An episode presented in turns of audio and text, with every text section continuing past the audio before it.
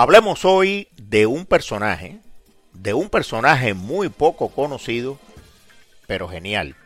Y además de genial, un gran tipo. Hablemos de Nicky Hopkins. Pero bueno, ¿y quién era Nicky Hopkins? Pues para los que lo conocieron de cerca, y aquí me refiero a personajes como John Lennon, como Ringo Starr, Rod Stewart, Ray Cooder o Julio Iglesias, por poner unos pocos ejemplos, Nicky Hopkins era el mejor músico del mundo. Solo que, bueno, pues solo que fuera de ellos, de ese pequeño mundo de los estudios de grabación y de las grandes casas disqueras, nadie, nadie lo conocía. No, no estoy de broma, eso fue justamente así. Nicky Hopkins era, para todos ellos y para muchos otros artistas, como una especie de arma secreta. Y ya verán por qué.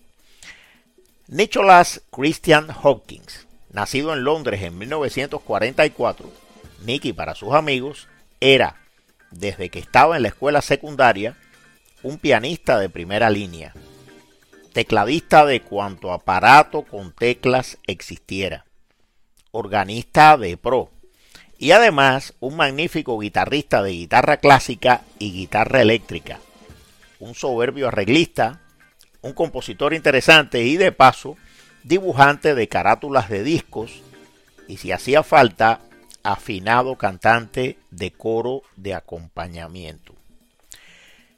Pero, bueno, casi siempre hay un pero. Nicky, considerado por muchos como un genio musical, un genio de los de verdad, padecía una severa condición gastrointestinal autoinmune llamada enfermedad de Crohn. Por eso, Nicky sufrió innumerables perforaciones intestinales y hemorragias que obligaron a varias intervenciones quirúrgicas de extrema urgencia, hasta que en una de ellas, pues en una de ellas se murió en el año 94 a los 50 años de edad. La verdad es que Nicky deseó con pasión y trató de serlo un músico de rock con todas las de la ley pero sus permanentes problemas de salud le hicieron desistir de sus sueños y ambiciones. El escritor, el escritor Truman Capote, que fue su admirador y amigo, dijo una vez de Nicky que siempre tenía el estigma de la muerte encima. Fue entonces, al enfrentarse a la realidad, a su realidad, cuando Nicky tomó la decisión de convertirse en un músico de sesión preferiblemente en el mejor músico de sesión posible. Y lo logró. Y lo logró a lo grande. Produjo y tocó en el estudio de grabación para los Rolling Stones de los primeros tiempos.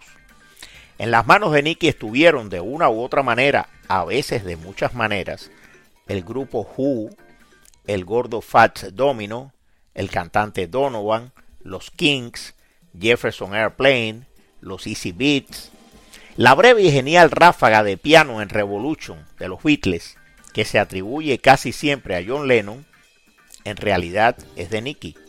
Y luego, cuando los Beatles se disolvieron, Nicky trabajó en el estudio por separado para todos ellos.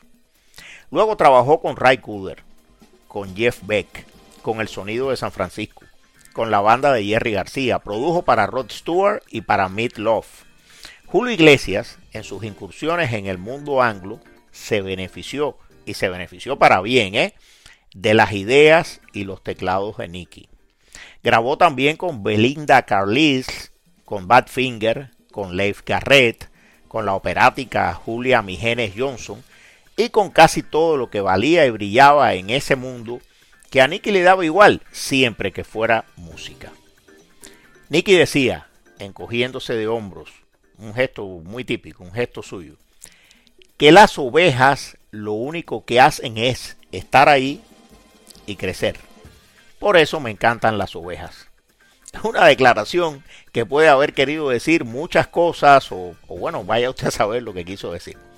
El periodista del New York Times, Ray Davis, que lo conoció muy bien, escribió en su obituario, el gran secreto de Nicky Hopkins era que no tenía ego de ninguna clase. Nicky Hopkins fue uno de los más grandes tecladistas de rock de las décadas de los 70 y los 80. Hay quien asegura que el más grande, pero solo los profesionales y los viejos rockeros lo saben. Increíble, ¿no?